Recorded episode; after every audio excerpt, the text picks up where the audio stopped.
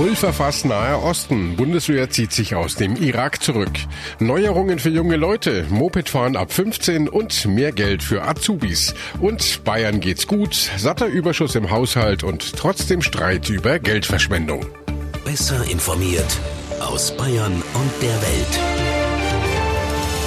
Antenne Bayern. The Break. Willkommen zum Nachrichtenpodcast von Antenne Bayern. The Break ist die Auszeit für mehr Hintergründe, mehr Aussagen und Wahrheiten zu den wichtigsten Themen des Tages. Es ist Mittwoch, der 15. Mai 2019. Redaktionsschluss für diese Folge war 16 Uhr. Ich bin Antenne Bayern Chefredakteur Ralf Zinno. Sabotageakte gegen Öltanker, Drohnenangriffe auf eine saudische Ölpipeline, die Entsendung einer amerikanischen Bomberstaffel und immer wieder gegenseitige Drohungen zwischen den USA und dem Iran. Es brodelt im Mittleren Osten.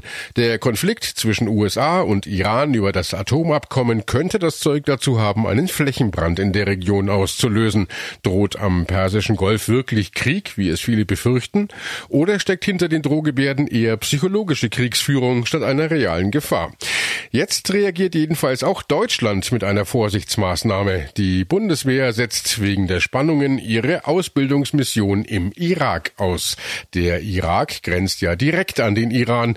Rund 160 deutsche Soldaten sind im Irak stationiert, etwa 60 von ihnen in Tachi nördlich der Hauptstadt Bagdad. Dort bilden sie irakische Streitkräfte aus.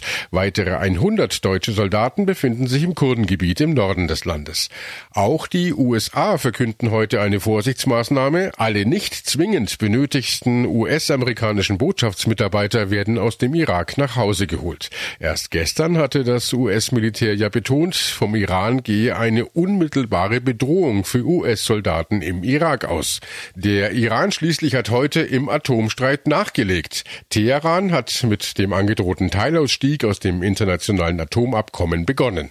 Jutta Riprock aus der Antenne Bayer Nachrichtenredaktion. Dieses Atomabkommen ist ja sozusagen der Zankapfel zwischen USA und Iran. Erklär uns doch eben nochmal, was es damit genau auf sich hat.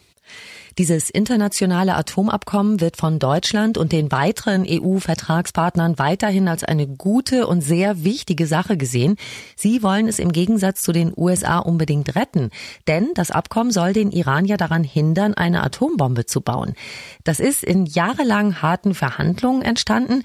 Schließlich einigten sich die fünf UN-Vetomächte USA, Russland, China, Frankreich und Großbritannien sowie Deutschland mit dem Iran am 14. Juli 2015 in Wien auf einen Vertrag, der den Iran eben vom Aufbau einer Atomstreitmacht abbringen soll. Der Deal war, die iranische Atomindustrie unterwirft sich internationaler Kontrolle. Im Gegenzug werden die Wirtschaftsbeziehungen mit dem Iran belebt und Sanktionen abgebaut. Und wieso ist jetzt dieser ganze Ärger um dieses Atomabkommen entstanden? Das Abkommen ist ausgehandelt worden, als noch Barack Obama US-Präsident war.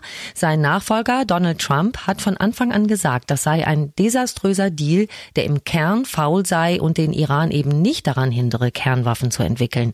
Der Iran sei ein Unruhestifter und Unterstützer von Terroristen im Nahen Osten, so Trump.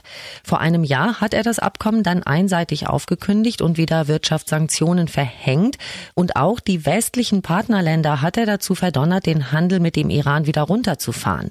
Das wollte Teheran sich natürlich nicht einfach so gefallen lassen und hat kürzlich seinerseits angedroht, zunächst Teile des Atomabkommens auszusetzen, was ja mit den übrigen Vertragspartnern außer den USA eigentlich noch weiterhin gilt. Und heute kam Schritt eins zu diesem Teilausstieg. Und was genau droht der Iran da an? Der Iran will sich nicht mehr an die Vereinbarung halten, maximal 300 Kilogramm Uran im Land zu behalten und den Rest ins Ausland zu schicken oder zu verkaufen. Mit der Vereinbarung sollte verhindert werden, dass das Land große Mengen Uran anreichern kann. Und auch der Grad der erlaubten Anreicherung wurde mit dem Abkommen von 2015 drastisch reduziert auf lediglich 3,67 Prozent. Für eine Atombombe ist eine Urananreicherung auf 90 Prozent nötig. Und das Thema Anreicherung, das betrifft nun die zweite Ausstiegsphase, die Teheran auch schon angekündigt hat. Dann werde man unbegrenzt Uran höher anreichern als bisher vereinbart. Das Ganze über Jahre mühsam ausgehandelte Atomabkommen steht also auf der Kippe.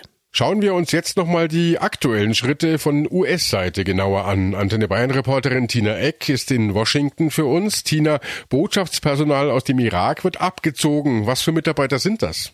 Äh, da handelt es sich um nicht zwingend notwendiges Personal, aber äh, eben amerikanische Mitarbeiter, also Vollzeitdiplomaten, die vom US-Außenamt hier entsandt worden sind.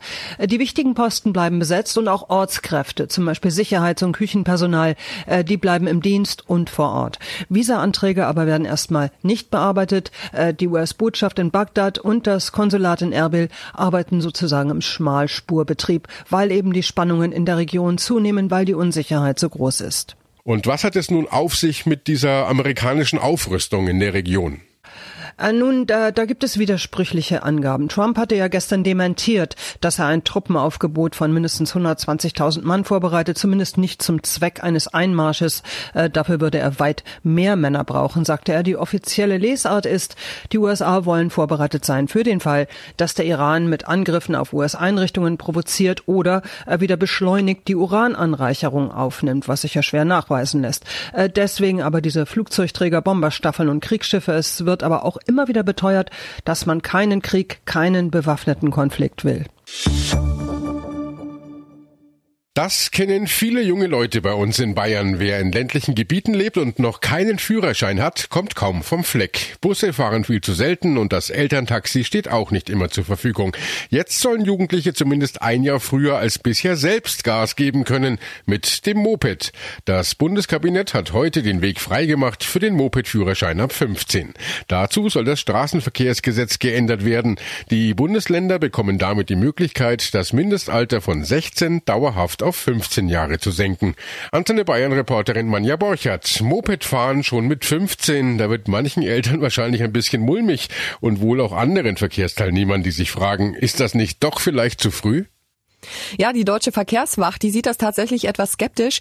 Die sagt, äh, klar, das Moped bringt Jugendlichen mehr Mobilität, gerade auf dem Land. Das ist ja auch die Idee hinter dem Ganzen. Aber auf der anderen Seite seien Jugendliche im Straßenverkehr besonders gefährdet, weil ihnen die Erfahrung fehlt und weil sie risikofreudiger sind. Die Bundesländer, in denen es den Moped-Führerschein mit 15 aktuell schon gibt als Modellversuch, die sagen allerdings, dass die Erfahrungen damit positiv sind. Deshalb sollen jetzt alle Bundesländer die Möglichkeit bekommen, das Dauer dauerhaft einzuführen. Entscheiden soll aber jedes Bundesland für sich. Manja, die Bundesregierung hat ja heute noch einen wichtigen Beschluss für junge Leute gefasst. Auszubildende sollen einen Mindestlohn bekommen. Das hat es so in Deutschland noch nie gegeben. Ab wann ist es denn soweit? Nächstes Jahr soll es losgehen, 515 Euro im Monat und dann wird das Jahr für Jahr gesteigert bis 2023. Da sollen es dann 620 Euro sein im ersten Lehrjahr. Im zweiten und dritten Lehrjahr soll der Mindestlohn noch höher sein sogar. Das ist wirklich eine gute Nachricht für viele, viele junge Leute. Und gibt es denn Zahlen, wie viele Azubis aktuell weniger als diese 515 Euro im Monat haben? Es gibt Zahlen von der Bundesagentur für Arbeit aus dem Jahr 2017. Da haben 115.000 Azubis in Deutschland weniger als 500 Euro im Monat bekommen. Das sind ungefähr sieben Prozent aller Azubis. Also schon eine ganze Menge. Vor allem im Osten liegt aktuell die Ausbildungsvergütung oft deutlich unter dem künftigen Mindestlohn. Entsprechend gibt's auch Klagen aus der Wirtschaft. Die sagt, vor allem im Osten würden kleine Betriebe stark belastet durch den künftigen Azubi-Mindestlohn. Bayern geht's gut. So hat Ministerpräsident Söder bei der heutigen Haushaltsdebatte im Landtag die Situation im Freistaat kurz zusammengefasst. Tatsächlich hat der Freistaat im letzten Jahr sogar einen satten Überschuss erwirtschaftet. 4,2 Milliarden Euro sind unter dem Strich übrig geblieben. Bayern-Reporter Hans Oberberger, woran liegt das denn? Ja, im Wesentlichen liegt das an den immer noch üppig sprudelnden Steuereinnahmen. Bayern ist da im letzten Jahr wirklich gut gefahren. Kein Wunder also, dass Söder heute die ersten Haushaltszahlen der schwarz-orangen Staatsregierung mit ziemlich breiter Brust vorgetragen hat. Der Überschuss von 4,2 Milliarden Euro aus dem letzten Jahr war dabei eine ziemliche Überraschung. Damit hat eigentlich niemand in diesem Umfang gerechnet. Trotz Rekordausgaben kann Bayern damit nämlich jetzt sogar noch Geld sparen und nicht, wie ursprünglich geplant, das Ersparte aufzehren. Die Rücklagen sollen laut Söder jetzt jedenfalls auf 6,5 Milliarden Euro anwachsen. Wir haben damit auch ein sicheres Polster, um in unsicheren Zeiten immer wieder gegensteuern zu können. Und wissen Sie, was damit gewährleistet ist und was eine ganz zentrale Aufgabe des Staates ist? Der Freistaat Bayern lebt finanziell nicht an der Kante, sondern der Freistaat Bayern behält im Vergleich zu unglaublich vielen Ländern und Regionen seine Unabhängigkeit, seine Selbstständigkeit und ein Landtag kann aus eigener Kraft mit eigenen Mitteln nachsteuern. Das ist der Unterschied zu anderen Parteien, Demokratien und Ländern bei uns in Europa. Bayern sei, ohne zu übertreiben, eines der erfolgreichsten Länder der Welt, hat Söder erklärt. Und Hans, wohin fließt denn jetzt das ganze Geld? Wer kann sich da freuen? Naja, dieser Haushalt ist nicht umsonst so umfangreich, über 124 Milliarden Euro. Der größte Haushalt, den Bayern je hatte. Bei den Ausgaben kommt das auch daher, dass CSU und Freie Wähler damit viele, viele Wahlgeschenke verteilen, die sie vor der Landtagswahl im Herbst versprochen hatten das Familiengeld, das Pflegegeld, ein äh, weitgehend kostenloser Kindergarten, dazu tausende zusätzliche Lehrer und Polizistenstellen. Das alles kostet sehr viel Geld. Und äh, weil CSU und Freie Wähler ihre Koalitionsverhandlungen zügig und reibungslos über die Bühne bringen wollten, hat man sich halt darauf verständigt, mehr oder weniger alles, was beide ihren Wählern versprochen hatten, auch zu finanzieren.